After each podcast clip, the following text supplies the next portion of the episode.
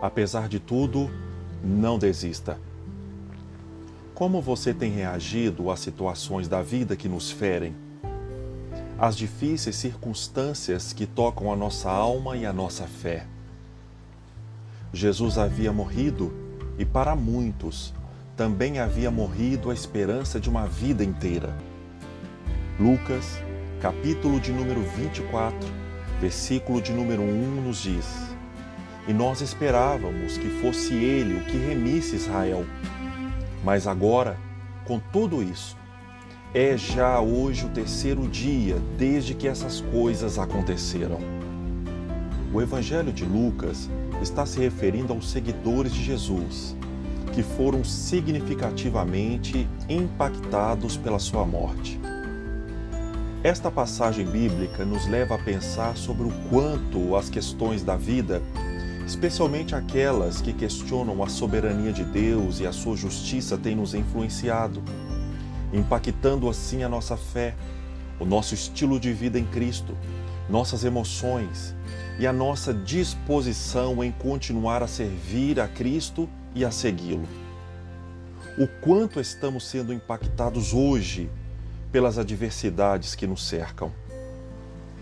Os doze principais discípulos de Jesus se esconderam após testemunharem sua morte. Outros discípulos fugiram pela estrada de Emaús, mas José de Arimaté e Nicodemos se expuseram diante de Pilatos ao buscar o corpo de Jesus.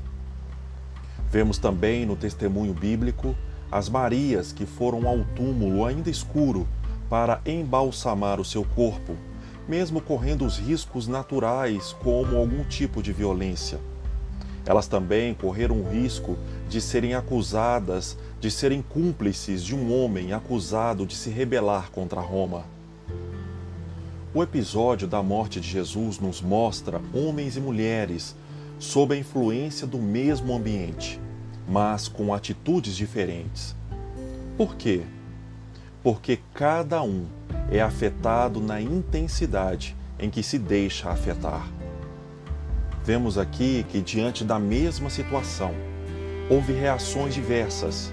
Uns fugiram, outros se esconderam, enquanto outros prosseguiram.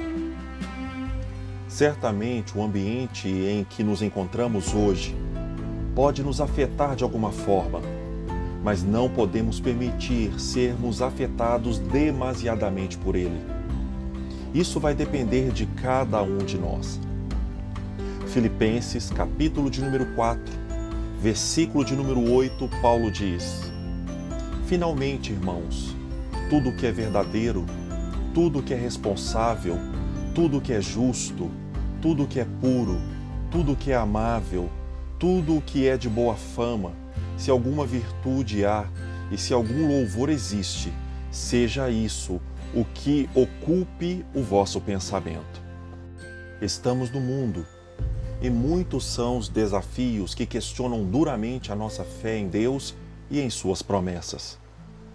Enquanto estivermos aqui, seremos perseguidos, afrontados, conduzidos a encruzilhadas que nos levarão a decidir se realmente vale a pena continuar crendo no caráter de Deus e até mesmo em sua existência.